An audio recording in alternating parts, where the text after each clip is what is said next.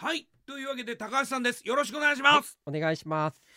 今日はですねはい。あのお葬式の事前相談。まあ、はい。こういうね言葉もはや一般的になってきておりますはい。あの自分自身のねお葬式について決めておきたいっていう事前相談はい。これ増えてると思うんですけれども、これについてちょっとはい。お聞きしたいんですが、うんうんまあ、事前相談、はい。まあ、自分のお葬式はい。どういうふうにしたらいいのうんかなって思う。じゃないですか。はいで問い合わせる相談するんですけど、うん実際にはどんな相談が増えてるんですか、そうですね。あのーやっぱり今までは、はい、まあ、お葬式の費用うんですね。やっぱりいくらかかるかはい、っていうのがうん。圧倒的に多かったですし。ざっくりでも、はい。もう最初から最後で。もうはっきりとお葬式っていくらかかるんですかっていう とっかかりで来る方が、最初から最後で、はい、はい。多かったですけど、ええ。まあ、最近はですえね、え家族葬あをどうやってやればいいですかとあ、うん。か、うん。あとはですね、うんうん。お葬式のうん。終わった後の、うんいわゆるお墓の件とか、うん。永代供養とか樹木葬、うん。どうやってうん。進めればいいんですかなんていう相談もはあ。増えてます。なるほど、はい。あのこれ高橋さんとね、お話ししてて長いんですが、あのこれよく聞くことですが、い、わゆる書類とかそういうのもこのお葬式終わった後、しかるべきところに出さなければいけないものもある、あります。申請しなければいけないものもある。そうですね。あとはまあ当然終わってからのうん手続きをね、はい取らないと残された方がしないといけない手続きっていうのもはい。ありますので、そのあたりも、うん。もう前もって知っときたいなんていう方がうん。やっぱこれは年々増えてますね。はあ、こうどどどこどこぐらいって言ってどこぐらいっていうのが何なんでかですすねどっちかっていうとはい。今自分のはい。財産とかうん。持ってるものをある程度はい。まあ残された子どもたちにはい。あまりこう無理なくえねえええあのご迷惑迷惑をかけないようにうん。したいっていうことでうんうん。財産のねはい。整理をはい。事前にしときたいとかうん葬儀終わったらこんなな預貯金をねはい。あのーあまりねい。ろんんなところを持っちゃってっていうより、うんまあその前にうんもうまとめとくとか、うん。まあ、そういったことをどういうことをした方がいいのかっていうのをまず聞きに来てくださるんです。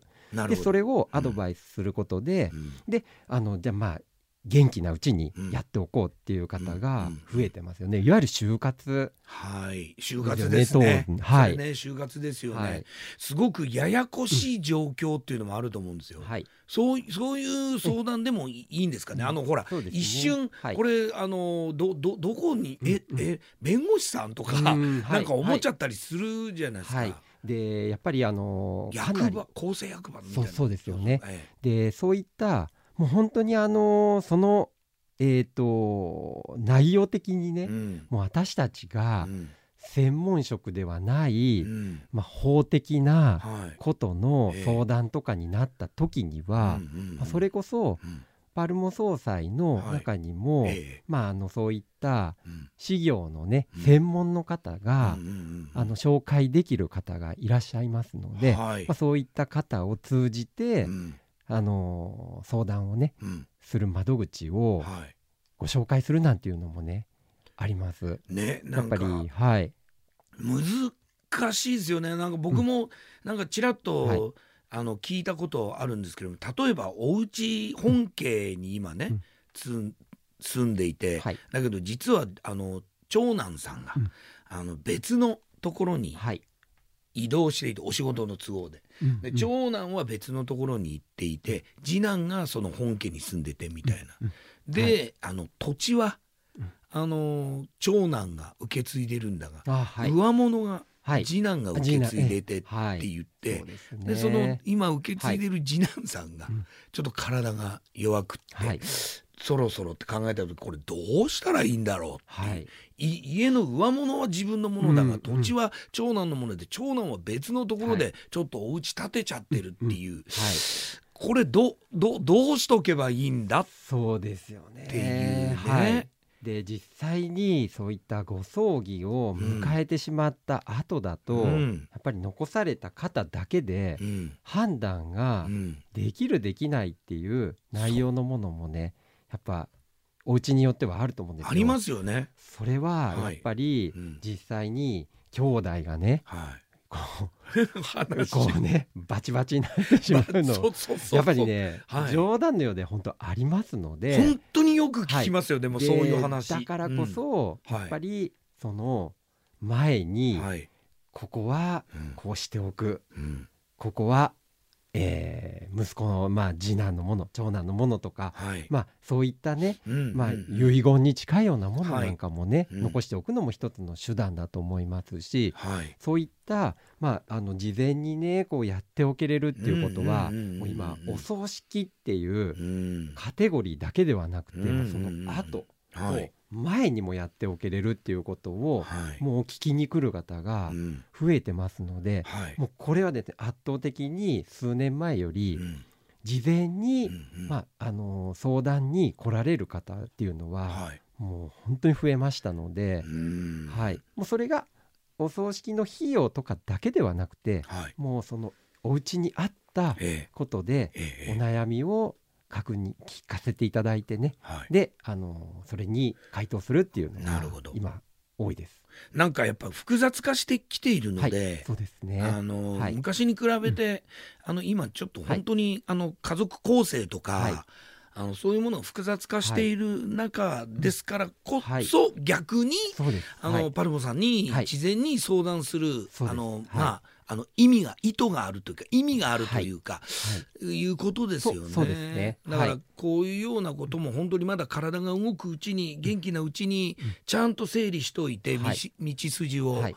お立てておくっていうことですよね。そうですね。これが就活ですもんね。はい。言ってみれば本当に就活で、い、やいやまだまだ俺はもう元気で働ける、うん。いけるいけるはい。って思ってても、これが就活じゃないですか。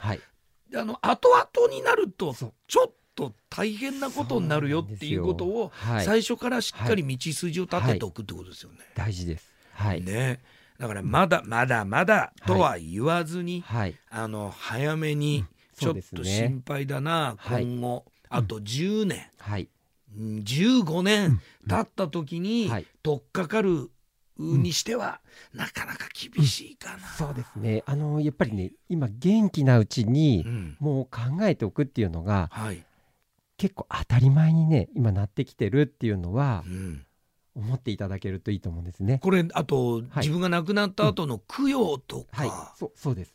供養とかももうやっぱり今もういねあのいろんな供養の仕方がありますので、はいもうそれこそご自身の、うん。まあ、家庭環境とかお子様がねどうとかっていうのもやっぱ考えた上で、やっぱりある程度道しるべっていうかねそれが子供たちの、はい。ね、ご迷惑をかけない生き方っていうのはね、でもそうですありねます。はい、あの子供が例えばわかんないですけれども一人息子があの、えー、と結婚したけれども向こうの席に入ったとかね、はい、今ありますからね。そうなんですよ。で、はい。